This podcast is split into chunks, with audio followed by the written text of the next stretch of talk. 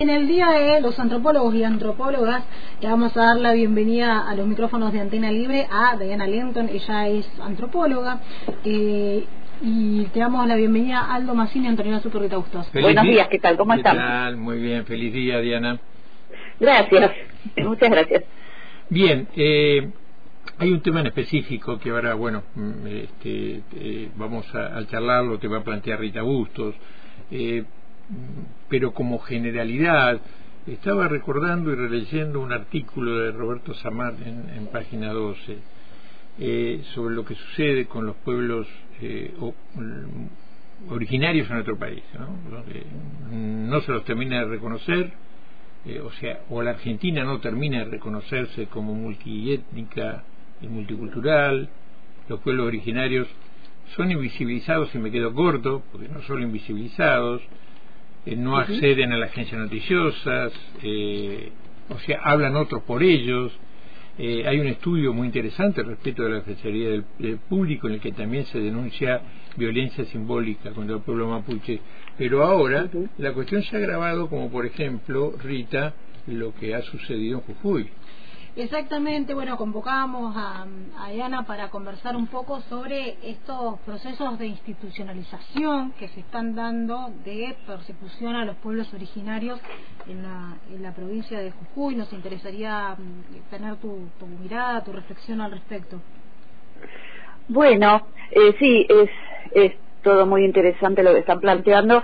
Yo agregaría que mm, lo que sucede crónicamente en nuestro país es que la Argentina no solamente no se reconoce como multiétnica en el sentido de que se imagina como una ciudad blanca, ¿no? Y hay gente que se complace mucho en repetir estas cosas, que es el país más europeo de América. Algunos creen que todos somos descendientes de europeos, descendientes de los barcos, como se dice, ¿no?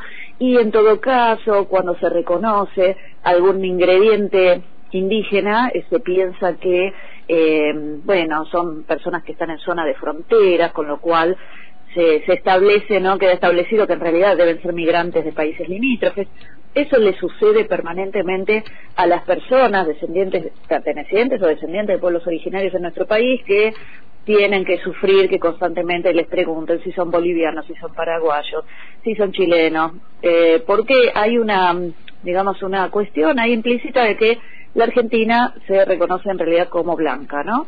Eh, también pasa algo similar con las personas de, raíz afro, ¿no? Aquellos que descienden de los que fueron traídos por la fuerza, ¿no? Para ser esclavizados y de los cuales se dijo durante mucho tiempo que habían desaparecido en nuestro país, ¿no? Y que ahora, bueno, hay una movida últimamente muy fuerte eh, de estas personas descendientes para ser visibilizadas, para ser reconocidas, ¿no?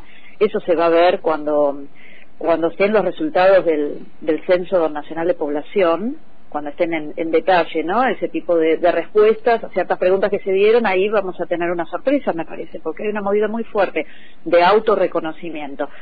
Pero además, además de esto, lo que sucede es que no se reconoce históricamente la violencia ¿no? Que, que, que ocurrió en nuestra historia y que sigue ocurriendo, que es, digamos, una continuación de la historia colonial de nuestro país, por la cual eh, las personas que no son descendientes de europeos fueron en todo caso integradas a la nacionalidad por la fuerza con eh, extrema violencia, lo que consideramos que ha sido un genocidio, ¿no?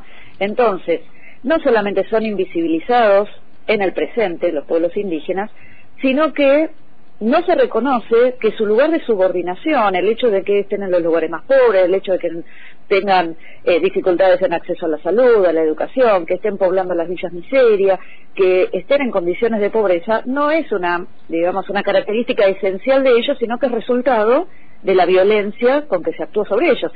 En otras palabras, que se les quitó lo que tenían, porque no es un secreto para nadie, que se les quitó sus territorios y se los dejó en situaciones totalmente empobrecidos y además con todo lo que implica eh, la operación ideológica de eh, de que por ejemplo los niños los los hijos y nietos de aquellos que fueron violentados aprendan en las escuelas que ellos no existen por ejemplo no eso bueno se está revirtiendo un poco los planes de educación hay, empieza a haber un discurso diferente, pero en otros planos, en el plano de, lo, de la salud, en el plano de lo jurídico, en muchos otros planos, no todavía, no estamos muy atrasados. Y por otro lado, también lo que decían ustedes que si bien están invisibilizados, a veces aparecen. Aparecen en los medios, por ejemplo, es esto lo que alertaba la, la, Defensoría del Público, eh, aparecen en, en, forma estigmatizada y en una forma eh, hasta fantasiosa, diríamos, ¿no? Donde se asimila el pertenecer a un pueblo originario con prácticamente ser un terrorista o pertenecer, eso pasa, digamos, con, con la gente indígena en el sur, pero con las personas en el norte, las personas indígenas en el norte, por ahí asimilados a aquellos que están en una condición de extremo primitivismo, de extrema carencia económica, los ponen en un lugar de extrema ignorancia, que no tiene mucho que ver con la situación real, ¿no? Y con las expectativas y las condiciones y los proyectos humanos que existen, ¿no? En, en estas poblaciones. No tiene mucho que ver. O sea, no es noticia o no se entera uno eh, que los agentes sanitarios en el norte pertenecen a pueblos indígenas, que muchos maestros que tienen a su cargo a los alumnos en el norte son indígenas, es decir, eso no se ve, se los ve cuando eh, se muere por desnutrición un niño, ¿no? Ahí es cuando se los muestra. Y lo que está pasando, perdón, sí. No, no, no, sí, sí, eh, termina con tu idea. Bueno, no, lo que quería decir es que lo que está pasando ahora en Jujuy, en realidad es que se, se visibilizó, digamos, se, se está mostrando una situación de, mm, digamos, de extrema mm, eh, opresión que viene existiendo en, en la provincia, en, general en el norte, pero en esta provincia de Jujuy en particular, y lo que está, lo que está pasando es que, bueno, eh, explotó de alguna manera una, una chispa que, que venía de alguna manera eh, preparándose por esta extrema violencia y esta extrema injusticia no de arriba hacia abajo. En la provincia de Jujuy en particular lo que tenemos es una situación de grandes eh, dificultades para el acceso a la tierra es decir eh, la tierra pública Jujuy tiene una cantidad de tierra pública pero además hay una gran cantidad de tierras que están apropiadas en muy pocas manos, ¿no? En manos privadas. Es decir, hay una concentración en la propiedad de la tierra muy grande. Eh, las comunidades no tienen acceso a la tierra. Apenas hay algunas comunidades que han sido reconocidas históricamente que tienen posesión precaria, ¿no? O tienen ciertos títulos, pero son, o sea, no tienen escrituras, ¿no? Eso es general en todo el país. Ahora, son reconocidas. claro, esto, eh, Diana, eh, más allá que uno podría incluso afirmar que, el Estado argentino de alguna manera fue construido sobre un genocidio, ¿sí? Sí, sí, sobre un genocidio que eh, coinciden, estoy este, recordando un poco a la audiencia también lo que está sucediendo acá en, la Patagonia, en el sur, con, con el pueblo mapuche tehuelche, este, los intereses este, económicos de las multinacionales, eh, lo que tiene que ver con el agua, lo que tiene que ver con el litio en Jujuy, los, los negocios inmobiliarios, los negocios forestales, los negocios turísticos, porque no solo es el no reconocimiento a la persistencia, a los derechos, a las culturas, a las costumbres, a las religiones, sino que apuntan directamente a quedarse con tierras porque hay negocios de los que son cómplices los gobiernos, el gobierno nacional y los gobiernos provinciales. Totalmente. En el caso de Jujuy, por ahí, para hacer la diferencia con la situación en, la Patagonia, eh, la diferencia en las relaciones entre estas provincias y los pueblos originarios, lo que pasa en Jujuy, Salta, Catamarca, por ejemplo, toda esa región, es que son provincias que vienen del tiempo colonial, ¿no es cierto?, donde se establecieron gobiernos españoles primero y después republicanos 300 años antes de la llegada del Estado Nacional a la Patagonia, ¿no? Entonces hay una relación, ¿no?, entre estos estados y nacional, o sea, primero colonial, luego nacional y lo que son las provincias, eh, de muchos siglos y donde hubo tiempo, digamos, primero hubo una, una avanzada que fue genocida, y luego hubo un tiempo en el cual las comunidades, desde un lugar de mucha vulnerabilidad, pero fueron logrando algunos acuerdos, ¿no? Entonces fueron logrando de a poco algunos acuerdos, algunos reconocimientos, tuvieron ese tiempo, digamos. Pero, ¿qué pasa? Y esto sí es común a, lo que pasa en la Patagonia y en todo el país. En general, las, por ejemplo, las tierras que se les ha reconocido para que puedan permanecer con sus comunidades, han sido los lugares más despreciados, ¿no? O los lugares que económicamente en el criterio de la época de la colonia o de la generación del 80 no eran las tierras más ambicionadas, ¿no? Entonces, bueno, en la Patagonia pasa eso, ¿no? Lo que se dice, bueno, los empujaron a los lugares más desérticos, a los pedregales o a los lugares que no eran interesantes, es decir, lo que servía para la agricultura de exportación, trigo, girasol, ¿no? La, la, eh, los lugares llanos, lo que es el Valle de Río Negro, por ejemplo, ahí muy difícil que se reconocieran comunidades indígenas y sí se los dejaba estar en la cordillera porque no se veía como como económicamente rentable era bueno lugares para descanso pero no era económica, eh, económicamente rentable bueno ahora tenés el turismo ahora tenés eh, la cuestión de los bosques, la cuestión de las reservas de agua dulce, es decir, hay un montón de intereses económicos que antes no estaban. Y en Jujuy vos tenés la minería que estuvo siempre, pero ahora tenés también el litio. Y además, también, ojo, que en la zona llana, lo que se llama el Chaco, en el Chaco jujeño, ¿no? También hay petróleo, ¿no? Hay explotación petrolera. Entonces, eh, que ya había, digamos, desde hace, desde la época de Mosconi, pero lo que tenés ahora es una, una avanzada tecnológica que permite que en lugares donde no era tan rentable, ahora con el fracking sí se puede extraer petróleo de donde antes no era tan económicamente rentable. Entonces hay una avanzada de estos intereses económicos que ya no te queda un espacio sin explotar, no te queda un espacio que no sea económicamente rentable. Está el tema de los glaciares, entonces tenés empresarios que compran terrenos, eso pasa también en la Patagonia, que compran terrenos no para explotarlos ahora, sino para especular, porque el día de mañana van a ser las reservas de agua dulce, por ejemplo. Entonces, todo se está vendiendo. Lo que el Estado, en una especie de, carácter de benefactor, que era por supuesto muy hipócrita, ¿no? Pero que decían, bueno, les permitimos estar en estos lugares, porque total, claro, no es lo que nosotros queremos ahora, ahora ya no, porque ahora todo es rentable, todo es vendido. Y con el tema del litio, lo que estamos viendo es que el gobierno de la provincia de Jujuy, lo que ha hecho con esta reforma constitucional es preparar el terreno para que lo que no podía ser vendido, ahora todo puede ser vendido, avanzando incluso contra disposiciones. Por eso decimos que es inconstitucional, además, esa reforma, porque avanza sobre disposiciones que estaban garantizadas antes, que están garantizadas en la Constitución Nacional. Ellos dicen que no estaba en la Constitución de su provincia. Bueno, no importa, si no, no estaba, pero cuando algo no está, digamos, está legislado en la Constitución Nacional, eh, está por encima de las demás constituciones y por encima de todas las leyes. Hay compañías internacionales también.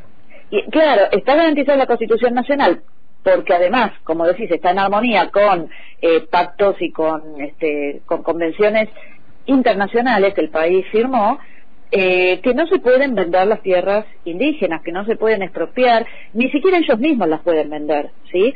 las comunidades no pueden un día decidir, bueno, no nos interesa esto, queremos hacer plata, vendemos este terreno. No pueden. Entonces, en esta reforma constitucional que, que Morales hizo aprobar, Morales, el gobernador de la provincia de Jujuy, hizo aprobar entre gallos y medianoche, salteándose todos los protocolos, ¿no?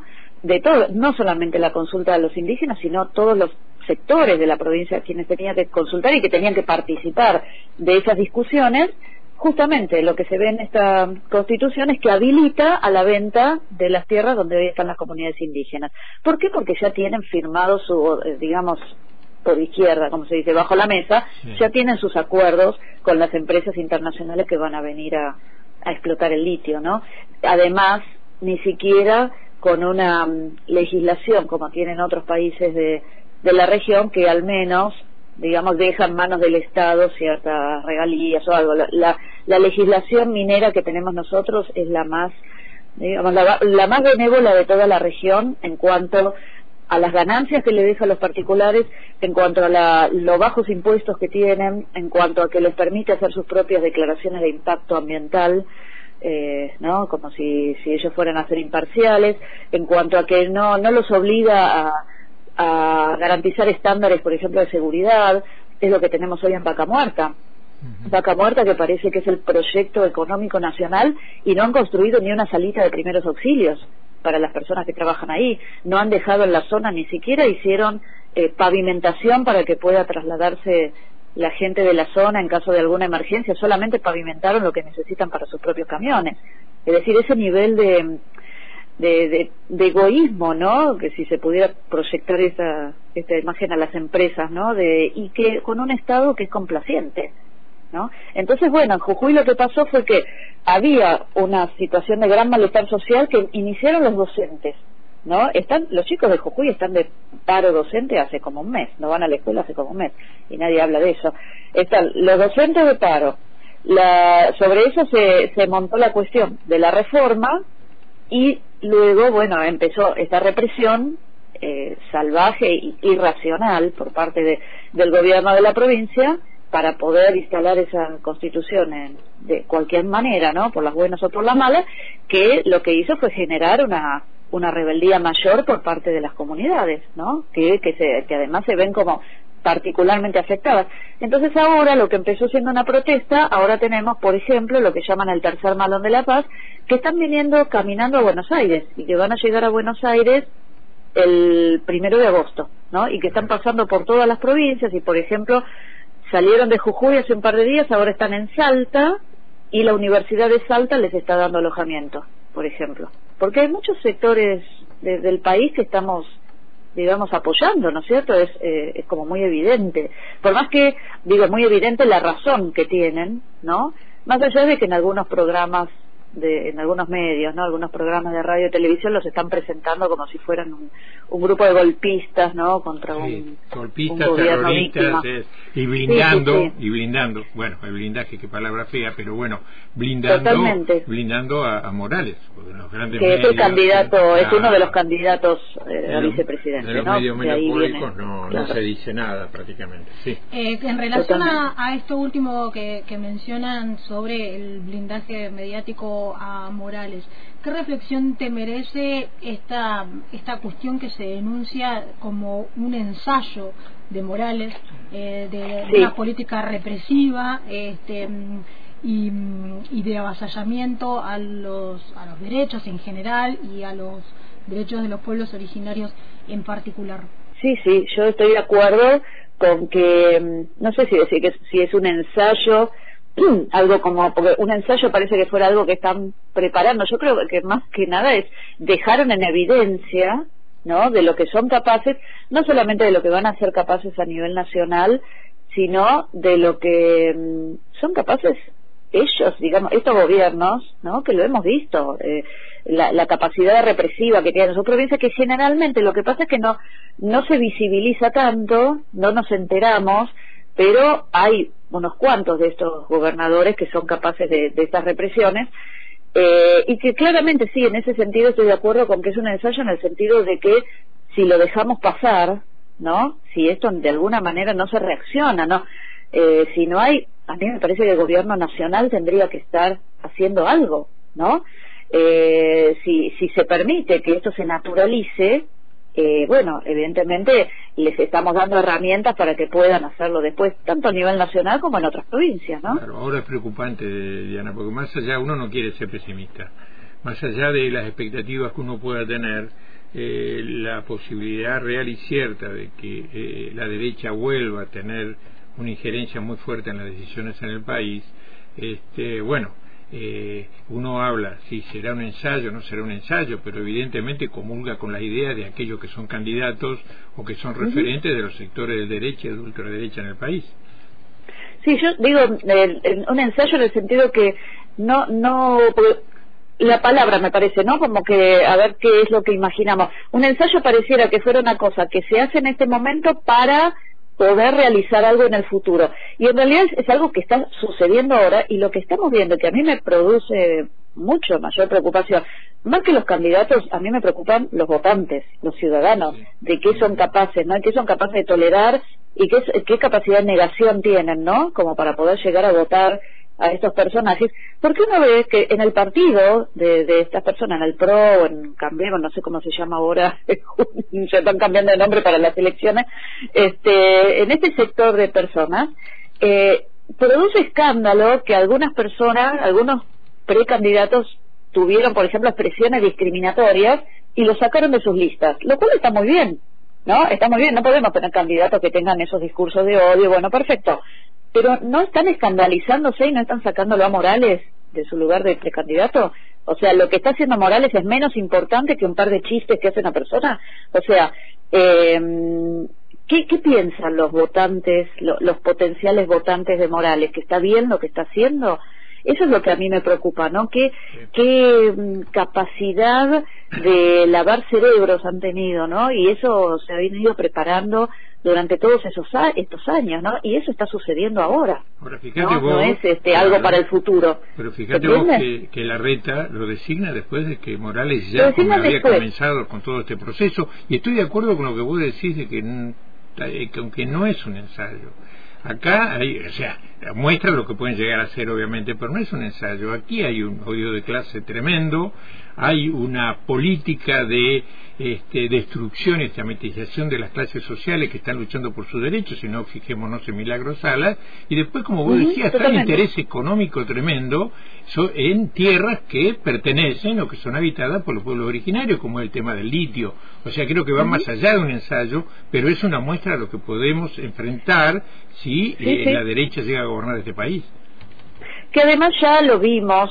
lo vimos, ¿no? En la gestión de, de Macri como presidente, lo que fueron, ¿cierto? Ahí sí hubo como, yo creo que el año 2017, por ejemplo, fue una especie de ensayo donde tuvimos toda una seguidilla de violencias contra las comunidades mapuches desde enero del 2017, después ocurrió lo de Maldonado, ocurrió lo de Rafael Nahuel, tuvimos la es aquel eh, intento de instalación del 2 por 1 para los para los ah, militares y pero ¿no? fue, pero fue semillero también de, de, la gente que estamos viendo hoy en las listas digamos porque Patricia Bullrich totalmente fue fue ese sí fue un ensayo fue un curso que hicieron un curso de capacitación y además terminó con con la reforma ¿no? de la ley de jubilación que generó eh, esa represión terrible eh, y bueno, fue violenti fue un año violentísimo, ¿no? Y después, bueno, la cantidad de derechos que fueron conculcados, que después nos costó recuperar algunas cosas, otras cosas no se recuperaron.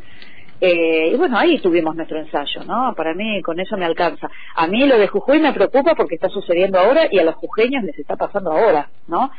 Entonces, eh, me parece que, que más que un ensayo es una evidencia de lo que ellos son, ¿no? Que por el por bueno por distintas razones los medios le han puesto más más foco algunos algunos porque hay algunos medios que bueno o, la cuentan diferente o mienten o, directamente no no aparecen en tapa no estos temas pero pero bueno, sí, es, terriblemente preocupante. Diana, eh, reconta interesante el análisis, como siempre este, nos comprometemos a volver a llamarte, a convocarte aquí en la mesa de Antena Libre. Muchas gracias por el contacto. No, gracias a ustedes y bueno, gracias por estar ahí. Bien, hasta luego Diana, gracias. Chao, chao, hasta luego. Estábamos en comunicación con Diana Lenton, ella es antropóloga y hablábamos sobre, bueno, varias cosas, digamos, el disparador tenía que ver con la institucionalización de la persecución a los pueblos originarios en Jujuy, pero bueno, ha devenido en un análisis exactamente, mucho, mucho más amplio. Mucho más amplio.